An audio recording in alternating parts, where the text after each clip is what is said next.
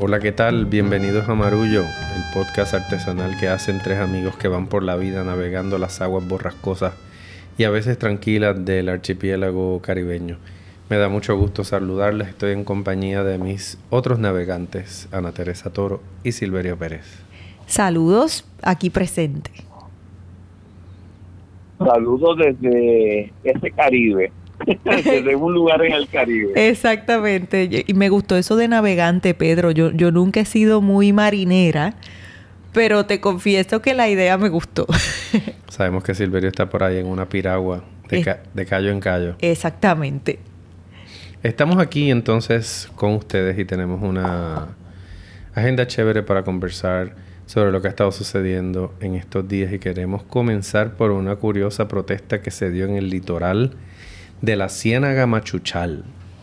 La Ciénaga Machuchal es el nombre geográfico de un lugar que luego pasó a llamarse Ocean Park. Y ocurre que, eh, como ustedes saben, ese litoral es muy popular aquí en las playas eh, de San Juan y los jóvenes y los adultos y los viejos y los perros y los gatos la, la usan y la, y la llenan de vida todos los fines de semana. Y sabemos que ha habido una tensión aquí en, en, San Juan particularmente con la rapidez con que se ha ido dando la gentrificación, el aburguesamiento, le dicen, de distintos lugares y particularmente aquellos que tienen acceso o vista al mar. Y ocurre que en un lugar que ha sido epicentro por décadas, porque yo iba a esa playa de niño con mi mamá a disfrutarla, se ha vuelto, ¿verdad?, la relación en esa playa un poquito más tensa con los residentes de los alrededores y particularmente me refiero a que en esta semana unos jóvenes eh, procedieron a empezar a montar una pequeña cancha de beach tenis, que es una nueva modalidad de tenis parecida al voleibol playero en el que se instalan unas líneas para demarcar la, la, cancha y se monta una malla y esa malla es alta y se juega eh, en parejas utilizando paletas como las que se han usado toda la vida para jugar paletas en la playa. Llegó una persona y alegó que esa playa. El lugar donde estaba montando la cancha era frente a su casa. Un caballero procedió a sentarse en el medio para impedir la actividad y en ese momento una de las muchachas que estaba allí montando la cancha prendió su celular y salió una señora a alegar que ella no quería que jugaran frente a su casa porque ella ya había recibido bolazos y que esa era una playa privada. Eso desató una discusión muy fuerte porque los visuales se circularon por las redes sociales e inmediatamente se alegó que la playa era abierta. Es cierto que es una urbanización privada y que tiene acceso controlado durante las noches, pero durante el día el acceso está abierto y la, la gente entra y sale como gusta. Como dije, es una playa que es ocupada por gente que hace kitesurfing, que camina, que simplemente disfruta del litoral y, por lo tanto tocó un nervio. Una playa urbana, o sea. Una playa chévere. Ocean le dicen los jóvenes. Exacto.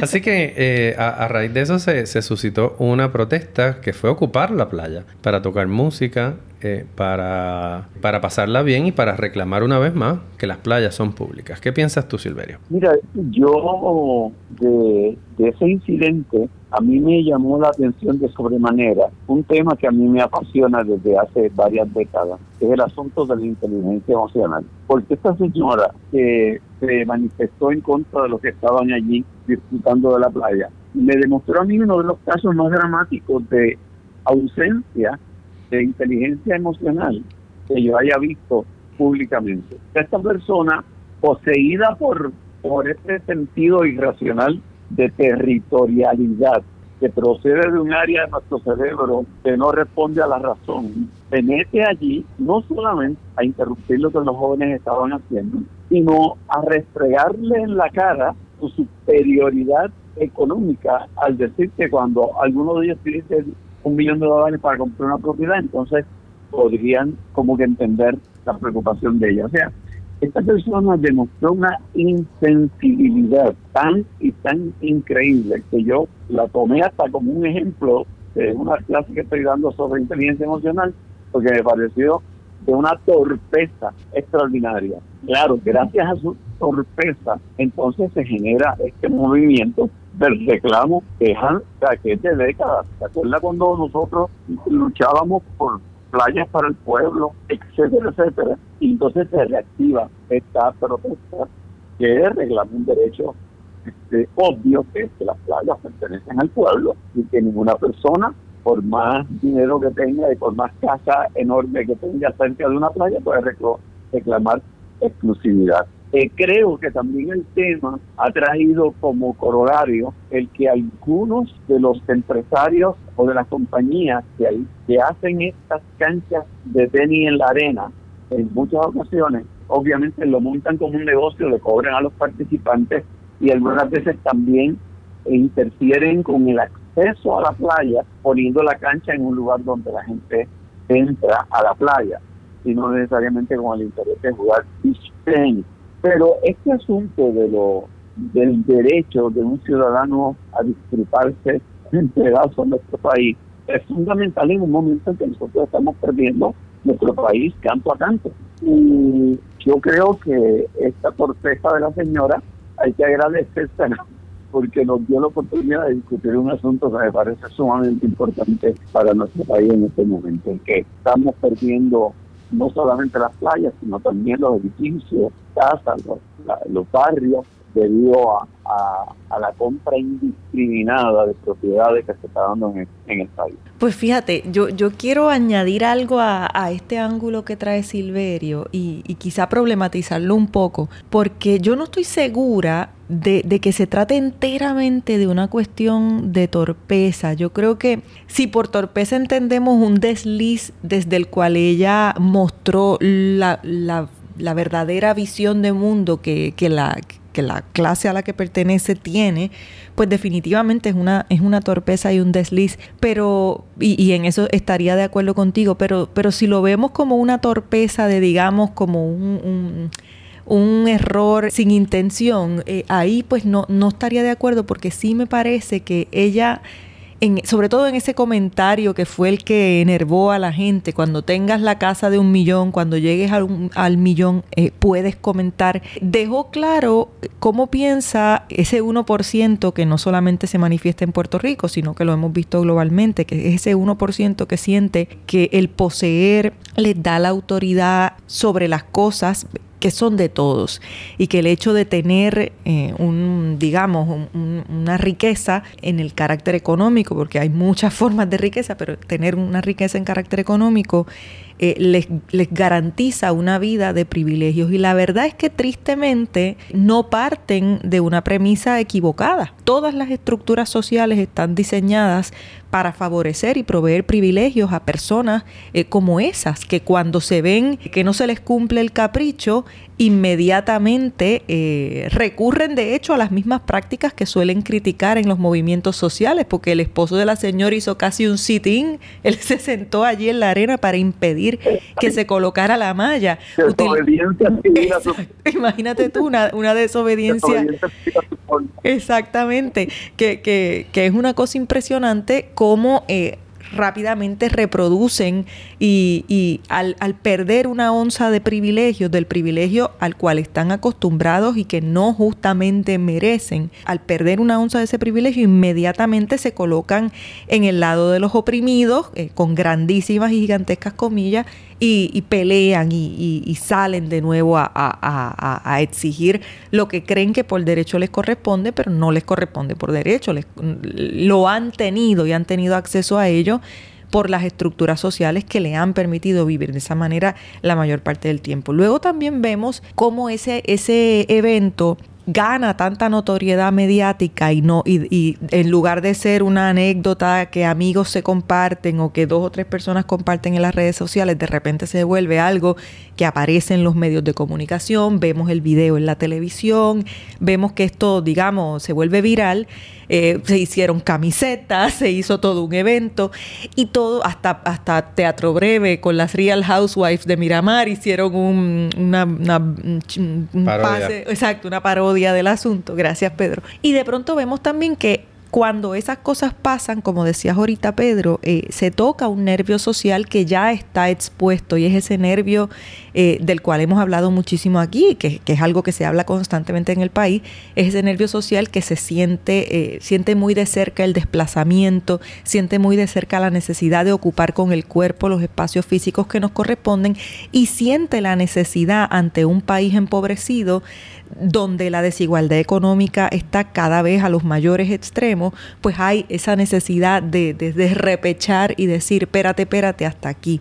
Eso lo vimos. Una cosa que a mí me llamó la atención es que dentro de lo que fue esa manifestación en el fin de semana también hubo una marcha, creo que fue pequeña, pocas personas, pero sí hubo quienes marcharon detrás de un cartel. Si fue una marcha grande, no la vi, yo solo vi unas reproducciones en video de la gente marchando ese día con un cartel que leía Puerto Rico para los puertorriqueños. Y me resonó mucho porque hace más o menos un año atrás, cuando yo estaba haciendo un proyecto de videocolumnas, hice una videocolumna que se titulaba Puerto Rico para los puertorriqueños. La verdad, el título era en pregunta, pero salió sin la pregunta y obviamente el ataque principal fue esa acusación de xenofobia, pero pero no puede haber tal cosa como la xenofobia cuando se trata de la resistencia de un país que está siendo ocupado. Y pueden ser personas muy chéveres, muy buenas, incluso personas que quieren invertir y, traer dinero a Puerto Rico y generar actividad económica, pero si lo hacen desde un beneficio que no equipara con lo que los puertorriqueños tenemos a la mano para echar para adelante nosotros, y no soy amiga del echapalantismo, pero bueno, es un decir, es una frase,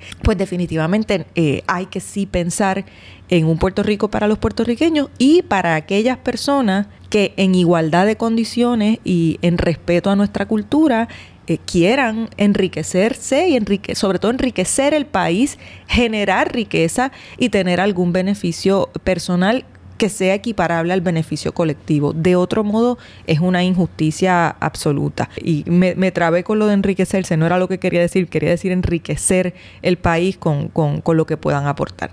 Yo quiero evocar aquí el trabajo de una amiga de este podcast, la profesora Erika Fontanes Torres, quien ha sido una estudiosa de los derechos de propiedad y sobre todo el derecho a la ciudad. El derecho, ¿verdad? Aquí esta frase, el derecho a la ciudad es una frase polisémica porque podemos estar hablando de un derecho específico, pero también estamos hablando del el ámbito de lo legal, eh, de las estructuras que proveen el derecho para resolver las relaciones entre los sujetos, entre los ciudadanos. Y yo creo que lo que vimos en Ocean Park es sintomático de un problema más grande que ya se asomaba aquí desde que se anunció la quiebra en el 2016 y particularmente después de las huracanas Irma y María, porque vimos un esfuerzo de supuesta reconstrucción y la pregunta era, ¿verdad?, reconstruir qué y para quién, porque había una cuestión de darle sentido a las prioridades y de establecer, ¿verdad?, para quién eran esas reconstrucciones. Entonces, dada la destitución, que el proceso de destitución que vemos aquí en Puerto Rico, con la compra de propiedades que empezaron estando muy baratas, sobre todo en, los primeros años después de las huracanas, pero que ahora han, subido extraordinariamente de valor.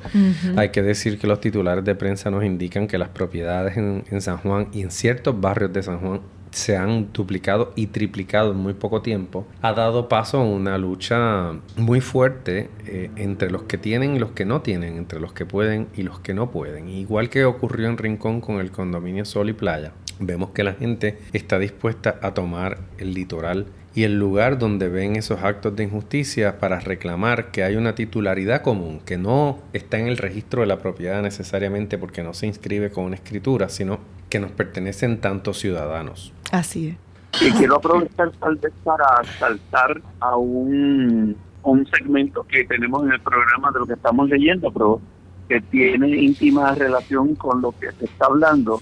Estoy leyendo un libro pequeño en tamaño, pero grande en su contenido. Si no me equivoco, fue publicado en el 2018 y que reseña el pensamiento de Naomi Klein cuando vino a Puerto Rico posterior al huracán María.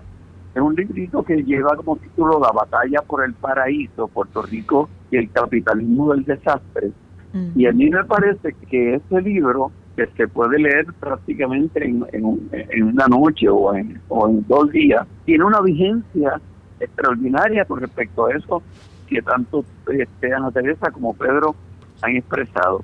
Puerto Rico, sin lugar a dudas, vive en un desastre desde el huracán María para acá y obviamente ya vivía un desastre con el asunto de la quiebra y entonces esto que estamos viendo que ustedes muy bien señalan pues está íntimamente relacionado con lo que plantea Naomi Klein en ese libro que la batalla por el paraíso, Puerto Rico y el capitalismo del desastre, que les recomiendo a cualquiera que lo busque, porque es una un libro que es un esfuerzo de, del Colegio de Abogados de Abogadas cuando presidía Anaíma Liberada y de el proyecto Materia de Amarilis Pagan Jiménez. Muy bien. Definitivamente eh, es un libro que, que pensamos que era de un momento, porque es un libro en el que ella entrevistó muchos de los grupos comunitarios que estaban respondiendo al huracán y pensamos que iba a ser muy contextual, pero como dices, no muere, eh, resuena con muchísima fuerza unos pocos años después y, creo que lo seguirá haciendo. Ahora, saltando de ahí, eh, quisiéramos, quisiéramos seguir ampliando el tema. Ha habido, hoy amanecimos con otra protesta aquí en San Juan eh, donde los camioneros pues estaban eh, alzando su voz y, en, cada rincón vemos alguna incomodidad, alguna, alguna razón nueva para, para la protesta. Y, esa, esa también es uno, uno de los temas que, que trataba Naomi Klein en su libro, cuando de repente hay tantas tantas crisis, tantos shocks, tantos problemas que a la gente le da muchísimo trabajo articular una fuerza común. Entonces quería, quería preguntarle cómo vieron, por ejemplo, esta protesta en la mañana a la luz de, tantos frentes que, hay que atender en este momento. Yo le añadiría otra protesta adicional y es una de empleados del Capitolio que salieron del Capitolio caminando hasta la fortaleza en reclamo a las promesas sobre la protección el retiro de los empleados públicos. O sea, como tú muy bien señalas, por donde quiera están habiendo brotes de protesta ante las situaciones que están ocurriendo en el país y que como tú también muy bien vinculas, es algo de lo que surge en este libro cuando el país está en medio de un caos. Es obvio que surge a cada grupo de interés a manifestar su inconformidad y sea más difícil lograr un consenso de una protesta que recoja todas esas cosas porque todo el mundo tiene una urgencia de manifestarse con respecto a lo que les toca del desastre que se está viviendo. Yo creo que vemos un malestar que eh, va sumando la cara aquí y allá y, tiene que ver con, con, esta sensación, ¿verdad? De, de que las cosas están cambiando y de este creciente sentido de que vamos perdiendo lo que es nuestro. Uno de mis estudiantes esta mañana en clase me comentaba que lo único con lo que él sentía que se podía comparar esta situación de Puerto Rico es con Hawái y la experiencia histórica de Hawái en la que los nativos, ¿verdad?, de, las islas ocupan una minoría frente a una mayoría eh, que no es de allí y son ellos los que mantienen un sentimiento de apego y de fidelidad a una cultura que estaba allí antes de que Estados Unidos se posesionara del archipiélago de Hawái. Yo trataba de articular algunas diferencias con la experiencia histórica de Hawái, pero me daba cuenta que si bien perdemos de vista, si, si, perdiéramos de vista, debo decir, lo que está sucediendo y, e insistiéramos en entenderlo como algo fraccionado, bien nos corremos el riesgo, porque nuestra población eh, va decreciendo. La tendencia demográfica en Puerto Rico sigue siendo de disminución poblacional y de que la, la curva de nacimientos y de muertes está invertida. Es decir, nace menos gente de la que fallece, por lo tanto estamos en una situación muy particular de cara al futuro y es importante que le prestemos atención a cada uno de estos temas.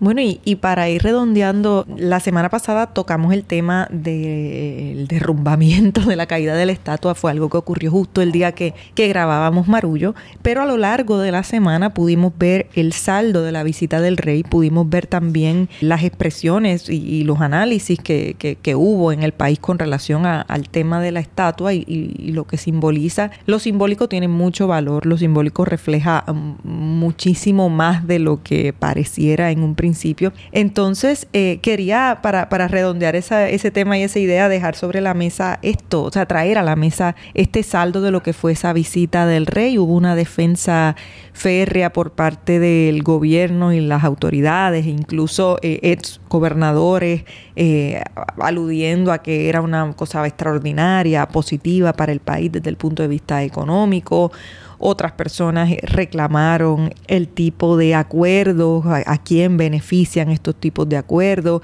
eh, la insistencia que se ve desde el punto de vista español de mirar a Puerto Rico solamente como un punto de entrada a mercados estadounidenses y, y, no respetar las particularidades del país. Toda esa ambigüedad en el vocabulario que utiliza el rey siempre es muy incómoda y más que incómoda, eh, puede rayar en el insulto, raya en el insulto. Y luego, pues con el tema de la estatua, yo tengo que decir que a mí me incomodó muchísimo, muchísimo. Entre, hubo todo tipo de comentarios, pero el más que me incomodó fue eh, el que lideró una persona que yo creo que, que, no es presentable en sociedad, alguien que, que ha sido impugnado, un integrante del chat, uno de esos integrantes del chat que hoy día está eh, en los medios de comunicación de gran analista, eh, no sé con qué cara, no sé, no sé si ya después de cierto tiempo en la vida pública la gente pierde el pudor y la vergüenza, pero yo le, le, regalaría una mata de vergüenza, una, planta de estas que le llaman vergüenza a toda esta gente, porque la verdad eh, da vergüenza. Pero uno de los análisis más, más, para mí, desacertados fue el que hablaba de la estatua desde la perspectiva de la propiedad. Eh, eso es propiedad pública. Era, era, una, era una mirada eh, capitalista, salvaje y extrema a algo que va mucho más allá de lo que es la propiedad pública. La, de, la, la, la, razón para decir que estuvo mal era esto era propiedad pública y hay que defender la propiedad pública. Pero eso es no entender el concepto de lo público, el concepto de lo simbólico. Y bueno, yo no puedo atacar esto porque es propiedad pública, pero espérate, es que esa pared es, la que representa y simboliza, por ejemplo, si fuera un graffiti, si fuera esa pared, es la que simboliza y representa una estructura con la cual yo no estoy de acuerdo. Jamás, jamás olvido cuando Antonio Martorell fue al Tribunal Supremo y recogió una obra suya que él había donado al tribunal.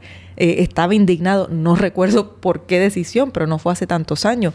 Estaba indignado con lo que estaba pasando allí. Él dijo, aquí ya y, él impugna eh, la estructura, le quita algo a la estructura, porque lo público también está abierto al, debate y voy por ahí, voy por ahí. Lo público está abierto al debate y a la sacudida. Entonces esa, esa mirada para mí realmente fue bien, bien desacertada. Disculpa, Silverio. No, no, que iba a notar de que, si no me equivoco, estas, esto que hizo Martorell eh, respondió al intento en el Tribunal Supremo de censurar unas caricaturas de ah, una sí. que se iba a hacer de la Asociación de Caricaturistas y se, se censuraron algunas caricaturas y entonces los caricaturistas retiraron caricaturas y entonces Antonio Martorell remachó yendo a buscar su cuadro y me parece que fue un, un acto extraordinario de, de vergüenza demostrada por, por, por Antonio Martorell de respaldar a sus compañeros artistas. Así es. Bueno, y yo creo que, que dejando esa reflexión sobre la mesa, eh, vamos a irnos a una breve pausa y al regreso vamos a tratar de hablar de cosas más amables y más llevaderas, porque de verdad que la marea hoy nos ha llevado a, dos o tres lugares escabrosos. Estamos estrujaditos. Estamos maltrechos. Esto es marulla. Bueno, y quiero decir que un amigo marrullero, Wilfredo Míguez, nos obsequia su legado en su cumpleaños Quiero decir que mi Wilfredo Míguez es abogado y contador público de profesión, pero toca la trompeta y escribe libros también. Y hoy, por motivo de su llegada al séptimo piso, ya yo llegué y es chévere. Quiere regalarnos su música y sus libros. Así que escucha y deleítate con su música a través de Spotify. Aquí podrás disfrutar gratuitamente de los discos Fiesta Mona Lisa y I Love Paris, cada uno con 10 extraordinarias piezas musicales, con una calidad narrativa envidiable y voz literaria de gran elocuencia, muy cercana a la de los jóvenes actuales. Miguel nos comparte la novela Isabel, una historia que no se podía publicar, inspirada en dos historias de la vida real en la que convergen el amor, la pasión y la violencia en el mundo particular de la música puertorriqueña del Caribe y Nueva York. Y la novela La Fraternidad, en la que Miguel explota el asedio, la guerra, el misterio y la pasión que rodean a una familia perseguida por el IRS desde Washington DC a Cuba. Puedes descargar ambos libros en formato PDF para tu disfrute en el sitio web www.wilfredomiguez.com. www.wilfredomiguez.com.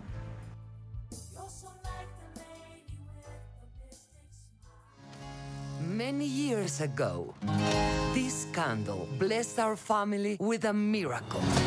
Our house, our casita, came to life with magic. Hola, casita.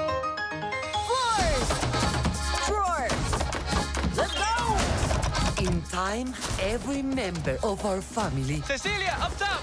was given their own magical gift. Uh-huh, uh-huh. I understand you. I'm not super strong like Luisa. The donkeys got out again. On it! Or effortlessly perfect like Señorita Perfecta Isabella. But Mama, why am I the only one that didn't get a gift?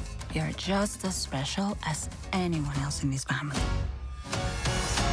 You just healed my hand with an arepa con queso. I'm losing my gift! Mirabel, the fate of the family is gonna come down to you. I can't do this. Let me help you. The rats told me everything. Bueno amigos, estamos de regreso en Marullo y luego de un segmento bastante intenso de lo que está pasando en este Puerto Rico del desastre, eh, al que yo al que yo le añadiría un, un post que puse hoy en mi página de Facebook el domingo mientras yo paseaba y entrenaba mis peregrinos de Santiago por el Parque Monaga, me encuentro y me topo con un montón de, de jeeps en chatarra de militares que están tirados así en la vereda del Parque Monaga, que a mí me, me, me hirió la retina, porque me parece parte de eso que hemos estado hablando del desastre del país. Alguien utilizó esos vehículos, algún municipio, el Departamento de Recursos Naturales, o lo que sea, y cuando quedaron inservibles los tiraron ahí en ese parque donde la gente camina y donde la gente va a recrearse y hacer contacto con la naturaleza y de pronto te encuentras esos adefesios allí en el mismo medio. Lo puse en mi, en mi página de, de Facebook hoy como para un, des- desahogo también a ver si alguien asume responsabilidad por ello. Pero vamos ahora a- a un poco de, de tranquilidad con respecto a lo que estamos leyendo, lo que estamos disfrutando. Yo por lo menos me estoy disfrutando a cabalidad la novela de Ada Torres Toro, a esperamos tener próximamente en el podcast. Esta novela tiene como título Amores Innecesarios y me parece que es necesario el que la gente la lea porque plantea unas historias con las que mucha gente se va a relacionar y plantea también unas situaciones que ya ella nos contará cuando nos visite en el podcast cuánto de su historia hay en esa novela, pero lo que sí sabemos es que hay mucho de la historia de Ponce, esa ciudad señorial retratada en Amores Innecesarios. Por lo menos me lo estoy disfrutando. ¿Y ustedes? Ay, no, qué bien. Pues la gente habrá escuchado en, en la transición a esta segunda parte un poco de la música de la nueva película de Disney, Encanto. Yo como madre de un bebecito, de un niñito ya, que pronto cumplirá sus dos años, he visto Encanto ya dos veces. Sé que me, me faltan como dos mil más. A él le gusta muchísimo. Y la película a mí me, llamó la atención particularmente las referencias naturales que, hace a la obra de García Márquez y a toda la idea de- del realismo mágico que tiene unas manifestaciones obviamente en, en- en Colombia y en la obra de García Márquez eh, a un nivel magistral. La historia tiene que ver con la familia Madrigal, que es una familia que, todos están eh, bendecidos con un don, un talento particular, una, una capacidad extraordinaria de hacer algo sobrenatural.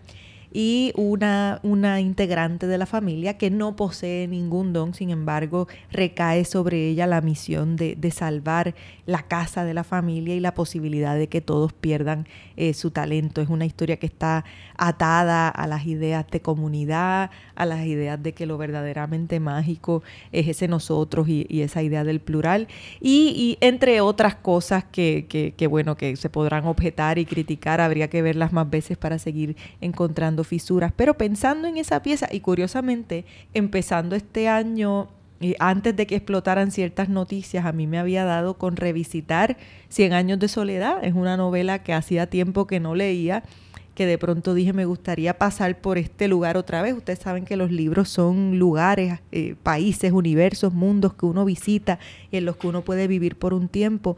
Y me dieron ganas de ver cómo me sentiría de nuevo dentro de ese libro. Y cuando ya voy arrancando en la lectura, explota una bomba de la cual hablaremos ya mismo después que Pedro nos dé sus recomendaciones, porque es una bomba que, que, me, ha, que me ha sacudido el piso de, esta visita a, a, esta, a esta novela. Bueno, yo como Silverio estoy disfrutando también Amores Innecesarios. Eh, no me la he terminado, pero debo terminarla hoy. Eh, la he disfrutado mucho. Creo que Ada es una gran escritora, siempre lo ha sido como periodista tuvo una trayectoria extraordinaria y tendremos la oportunidad de conversar con ella ya muy pronto. Evidentemente hay, hay unos elementos biográficos en, en, la novela de la que ella nos comentará oportunamente. Yo conozco algunos porque Ada y yo nos conocemos desde adolescentes, fuimos a la misma escuela, tuvimos los mismos maestros, tuvimos una muy linda amistad. Y yo sé del orgullo ponceño que ella posee y me doy cuenta de que uno eh, lo, lleva al punto de declarar a Ponce la República independiente, la RIAP. Autónoma. Autónoma. Es independiente y autónoma. Y va de Rincón a Ceiba. así que lo que no sé es por dónde pasa la línea del... Incluyendo Vieques y Culebra, pero no sé cuán al norte o cuán al sur pasa la línea, ¿verdad? Que, que delimita la RIAP de su contraparte, que tampoco sé cómo se llama, de que ya te adelanté una pregunta, Ada. ¿Cómo se llama, verdad, la, la, la, otra república con la que compartimos, a menos que sea también o todavía un Estado libre asociado y sea Ponce el que haya conseguido la soberanía? No lo sabemos, pero eso se lo dejamos a la autora para que no nos saque de duda. Pero yo como Ana Teresa también reparé en esta noticia que, que, que salió en la prensa sobre Gabriel García Márquez. Ana Teresa es muy amable y no, no nos adelantó la noticia, pero es que se, se, acaba de conocer de la existencia de una hija de García Márquez, a vida fuera de su matrimonio, y, y esto ha desatado todo un, un debate, sobre todo porque eh, habiendo sido García Márquez una persona sobre la que se escribió tanto y teniendo una biografía que si no me equivoco se llama Vivir para contarlo. Vivir para contarla. Para contarla. Eh, se generó un debate sobre si su biógrafo sabía o no y si sus biógrafos, porque él no es el único, Gerald Marín, el único que escribe sobre García Márquez, y esto pues lo recogió la prensa, particularmente en España, en el periódico El País. Eh, nace, la, noticia nace en Barranquilla, en un periódico local. Esto, Con un periodista que ha escrito mucho sobre él. Que ha escrito mucho sobre él y que, y que es un periodista que y en el periódico donde García Márquez empezó sus oficios como periodista, o sea, para, para, hablar de realismo mágico. Exacto. No, la, la noticia nace en, en Barranquilla, eh, que también es la ciudad sede de eh, mentira, en Cartagena, en Cartagena es que nace la noticia, perdón, que además es la ciudad sede de la fundación que lleva su nombre y eh, sí por un periodista que siempre había estado merodeando su figura. Yo llamé a dos o tres de, mis amistades que conocen de, esta historia y me contaron un poco del perfil del periodista, o sea, es digamos uno de los del él cronista cultural de ese diario, pero tampoco es que sea eh, una figura medular, o sea, eh, un periodista eh, que, ha estado a, medio camino entre, entre ser el único y, entre figurar un poco. entonces, pues claro, a mí, a mí me, me, ha parecido pues que el debate en Colombia se ha desatado por todas las líneas y a mí del modo en que me interesa esto es desde el punto de vista de lo que una historia como esta habla acerca de las figuras públicas de las mujeres que quedan en vinculación con una figura pública, de cómo tú divides y separas cuando es posible hacerlo arte y vida, vida y arte que es tan difícil, y cómo uno logra conciliar las contradicciones que se dan cuando uno admira a una persona y descubre las profundas contradicciones de sus ideales. A mí me parece terrible que esto se haya dicho de esta forma.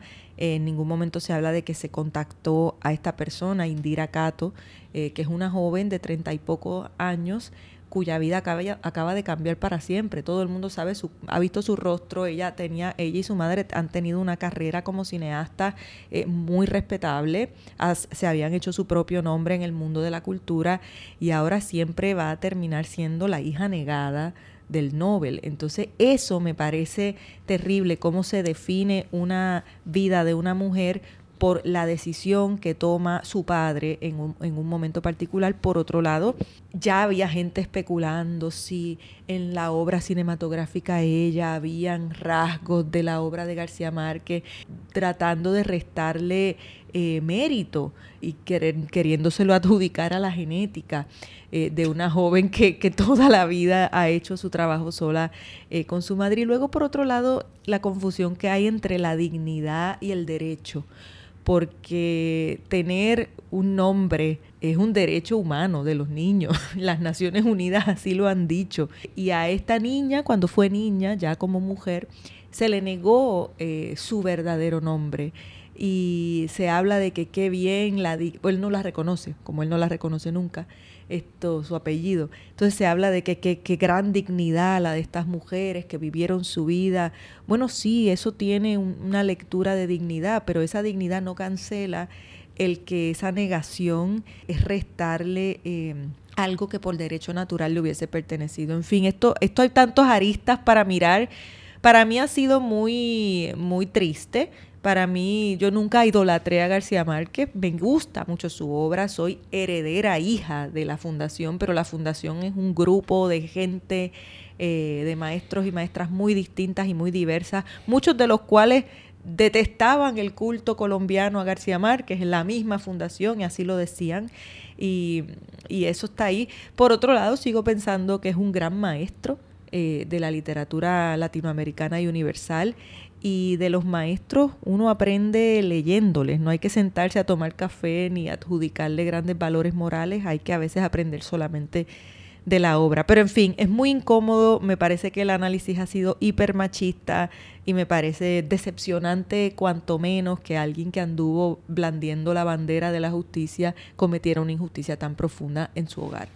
Solamente un comentario corto para decir que, que como en tantas otras ocasiones, la víctima es revictimizada cuando sale una información como esta, como sucede también en las víctimas de violencia doméstica, donde el mismo sistema este, vuelve y, y, hace de nuevo el, acto de, tomar a una persona como esta y convertirla en blanco de, de algunas veces de burla, otras veces de crítica, otras veces de sospecha.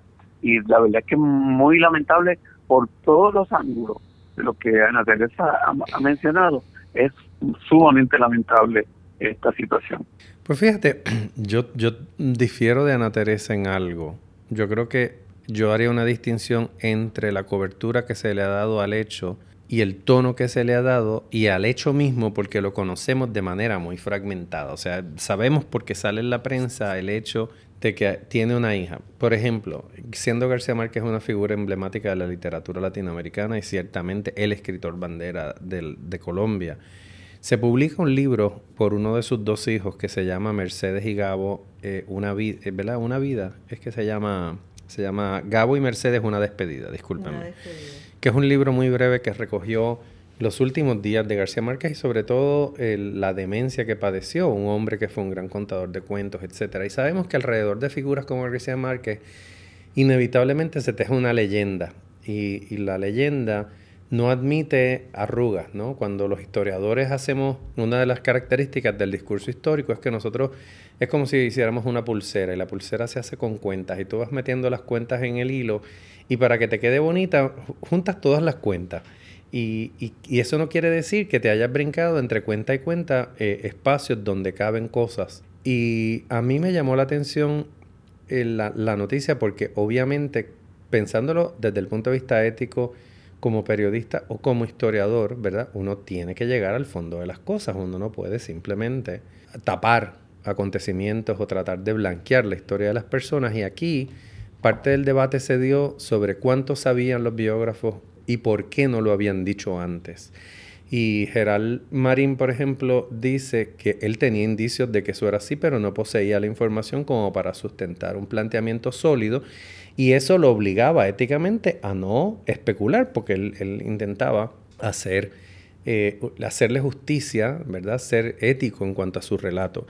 Lo que falta aquí es el, el relato de la madre y de la hija. Ese ángulo, Porque, claro. porque interesantemente nosotros eh, le adjudicamos al asunto que la niña queda fuera, ¿verdad?, de la historia oficial. Sin embargo, una de las notas de prensa dice que uno de los hijos de García Márquez ha estado en contacto con ella y de que ella ha participado del patrimonio del padre. No lo sé, estoy haciendo una generalización. En esa nota in- original, el periodista escribe, no la reconoció, pero le dejó una casa y un carro muy lindo. Como quien... ah, esa oración que Es es, es que- asquerosa. Profundamente machista. Exacto. Estoy to- completamente de acuerdo. Pero, pero me parece que para poder completar, digamos, un, un plano sobre el cual pasar un juicio, vamos a tener que escuchar a la madre y a la hija porque no sabemos qué acuerdo, si alguno, cobijaba esa relación y en qué circunstancias ocurrió. Yo también he escuchado un, un par de cuentos de, que, de cómo sucedió esa relación y tal, pero me parece que compartirlo sería sumarle a, la, a, la- a esta cosa de, de volverlo una telenovela. Y siendo la, la madre de esta muchacha y esta muchacha dos personas que están vivas y productivas, creo que conviene escuchar qué tienen que decir ellas, porque creo que eso nos daría una idea de, de dónde estamos. Definitivamente, Pedro, tienes razón. Bueno, queridos amigos y amigas, eh, queremos antes de despedirnos dan- darle las gracias a nuestros patrocinadores de Patreon que todos los meses eh, ayudan a que los costos de hacer este podcast que hacemos con mucho amor eh, se puedan sufragar. Si a usted le interesa colaborar con, el- con eh, este podcast, puede hacerlo entrando a www.patreon.com diagonal marullo, donde podrá escoger el, el modo y la cantidad con la que usted desea eh, colaborarnos. Sepa que los suscriptores de Patreon reciben un eh, contenido exclusivo del podcast. Generalmente, eh, quiero decir, perdón, periódicamente reciben también algunos regalos por correo que les envía la producción. Así que gracias por respaldarnos, pero por ahora, eh, en esta mar bravía con el que se despide enero, eh, queremos decirles que, que nos vamos. Así que yo soy Pedro Reina Pérez desde Marejada Estudio. Se despide de ustedes Ana Teresa Toro, también desde Marejada. Silverio, ¿y tú desde qué Marejada? Por allá lejos. De- desde, desde cerca de donde Juan Ponce de León ejerció su poder en ultramar. Muy bien dicho. luego, donde se hizo de mucho dinero para luego ir a Puerto Rico a convertirse en gobernador, en el primer gobernador. Pues por ahí, por esos lares ando.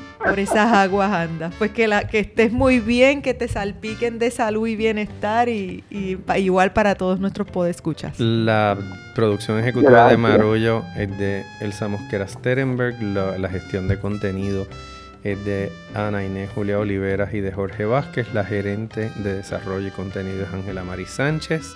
La asistente de producción Elizabeth Rodríguez. La fotografía de Javier del Valle. La música de Wario Nex Morales Matos. Y la fotografía de Lidimari Aponte Tañón. A la una, a las dos y a las tres. Esto es Marullo. Maduro. Marullo. Bye.